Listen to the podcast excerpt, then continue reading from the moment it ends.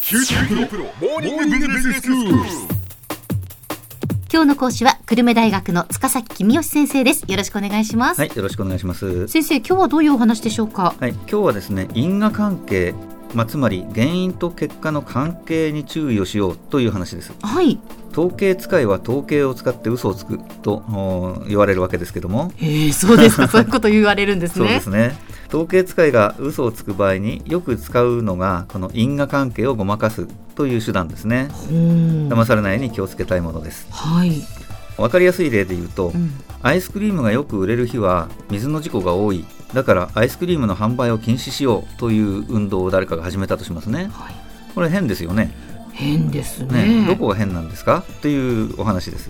そのアイスクリームが売れることとはい水の事故が多いということがはどうい関連するのかっていうのもわからないそうですねですよね、これはですね種明かしをすると、うん夏の暑い日は海水浴に行く人は多いですが冬の寒い日はあんまりいませんよねはい、ですから夏の暑い日には水の事故が当然増えるとうん、で一方で夏の暑い日にはアイスクリームがよく売れますが冬の寒い日はあんまり売れませんよねはいしたがって暑い日は水の事故も多いしアイスクリームもよく売れると、うんうんうんうんまあそれは暑いことが原因なんですけどえねえええええででも統計を見るとアイスクリームが売れる日は水の事故が多いというふうに見えますよねなるほど。はでもアイスクリームが売れる日は水の事故が多いという文章とアイスクリームが売れるから水の事故が多いという文章は全く違いますよね、違います違います、えアイスクリームが売れるから水の事故が多いってなるとこれはおかしいですよそうでね,、すね因果関係はないわけですかえらねそういうことですね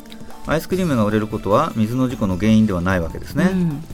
で世の中、まあ、あの A さんと B さんが似てるねっていう場合に、はい、 A さんが B さんの親だから親子だから似てるという場合もありますし、うん逆に B さんが A さんの親だ親子だから似てるっていう場合もありますねうん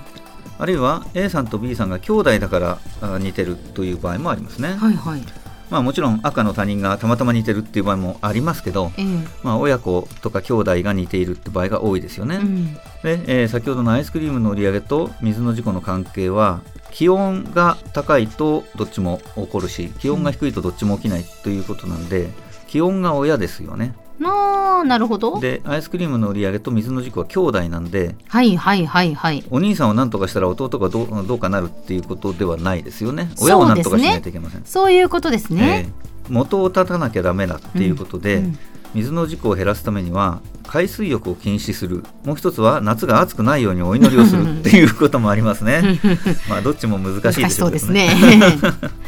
警察官の多い町ほど犯罪が多いから犯罪を減らしたいと思ったら警察官の数を減らしなさいと言われたらやっぱり変ですよねこれどこが変なん変でですかすねねえだって警察官が多いからええ犯罪が多いっていうえはいその因果関係はやっぱりないですそうよですねね。そうです警察官の数が多い町ほど犯罪が多いという文章と、うん、警察官の数が多いから犯罪が多いという文章は全く違いますよええね。ええええ警察官が多い町というのは犯罪が多いから警察官が多いんですね。うん、犯罪が多い町は税金が入ってくると公園を作るんじゃなくて警察官を雇いますよね。うん、でも犯罪が少ない町は税金が入ってくると警察官を雇わずに公園を作りますよね。ですから犯罪が多いことが警察官が多いことの原因であって、うん反対じゃないわけですね。はいはい、まあ先ほどの例で言えば犯罪の数が親で警察官の数が子供だというわけですねうん、犯罪が多い町で警察官を減らしてしまったらますます犯罪が増えてしまうでしょうから、はい、これは気をつけたいですね、うん、実はこの問題引っ掛け問題でええ答えがもう一つあるんですね東京と福岡や久留米を比べると東京の方が人口が多いので当然ですが警察官の数も犯罪の数も東京の方が多いですねはい、ですから警察官の数が多い町は犯罪の数も多いってそれは当たり前じゃないですか東京はああ、のもとも人と口がだ多いからで町の規模が大きいからってことですそういうね。こそとですねこがじゃあ親になるわけですね。そうです今度はええ町の規模えがえ。今度は町の規模が親でええ警察官の数と犯罪の数があ兄弟ということになりまうすーん、だからこういう場合には人口1000人あたりの警察官の数と人口1000人あたりの犯罪の数を比べるという手がありますね、はいはいそうすると東京と久留米を比べてもどっちが安全な街かっていうことは分かるうとんいうことですね、そうですねそういう時はだから人口を同じにして、そういうことですえーの例えば1,000人なら1,000人あたりで比べるっていうことですそういうね。原因と結果というと普通は原因が先にあって結果が後からついてきますよねはい、えまあそれは常識なんですが、うん時としてそうでない場合があるので注意が必要ですえということはその、え結果が先にあるそういうっていことうことですかですそんなことがあるんですえか、えええええ株価は景気の先行指標だと言われますはいえ株価が下がって、まあ、半年か1年経つと景気が悪くなるという関係があるらしいんですねはーんまあもちろんそうなる場合が比較的多いというだけで必ずそうなると決まっているわけではないんですが、うんまあ、過去を見るとそうなっている場合が多いとはい、でそれはなぜかうん、株価が下がったことが景気が悪くなったことの原因なのかというと多分そうではないと思います、ええまあ、もちろん株価が下がると人々の気分が暗くなったり株で損した人が消費を減らしたりするので、まあ、それで景気が悪くなるっていうことも理屈の上ではありえますが、うんあんまりその影響は大きくないので、うん私が過去をずっと景気を見ている限り多分株が下がったから景気が悪くなったってことはほとんど起きてないと思いますはい実はこれは株式投資をする人が景気を予想して株を売ったり買ったりしてるということから来てるんですねはい投資家たちが半年後か1年後に景気が悪くなりそうだと思うと株を売るんですねうんそうすると株の値段が下がるええええみんなが景気の先行きを心配して株を売るから株価が下がるうんでその後でみんなの予想が当たって予想通りに景気が悪くなると結果として株価が下がった半年か1年後に景気が悪化したということになるわけですうねん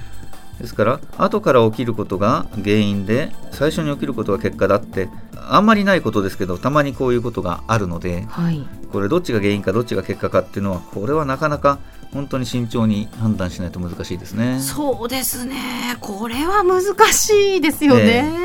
これはもう理屈というよりは経験と勘なんでしょうねああなるほだどからもしかすると人間が AI に勝てるのはこのどっちが原因でどっちが結果なのかっはてい、いうはい はいそういうことかもしれませんそこのね判定は AI には AI は難しいこかこもはしうれませんんね。難しいかもしれませんね、では先生今日のまとめをお願いしますははい、い A と B が似ている場合どちらが原因でどちらが結果なのかあるいは別のところに原因があるのか両者が偶然似た動きをしているのか見定める必要があります。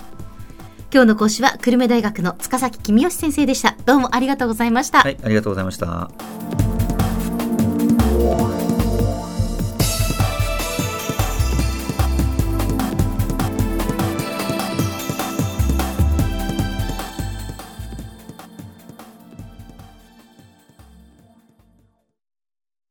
QT プロは通信ネットワーク、セキュリティ、クラウドなど QT ネットがお届けする ICT サービスです九州中に展開した光ファイバー網を基盤に一番身近なビジネスパートナーとして九州の企業、自治体の皆様をサポートします詳しくは QT プロで検索を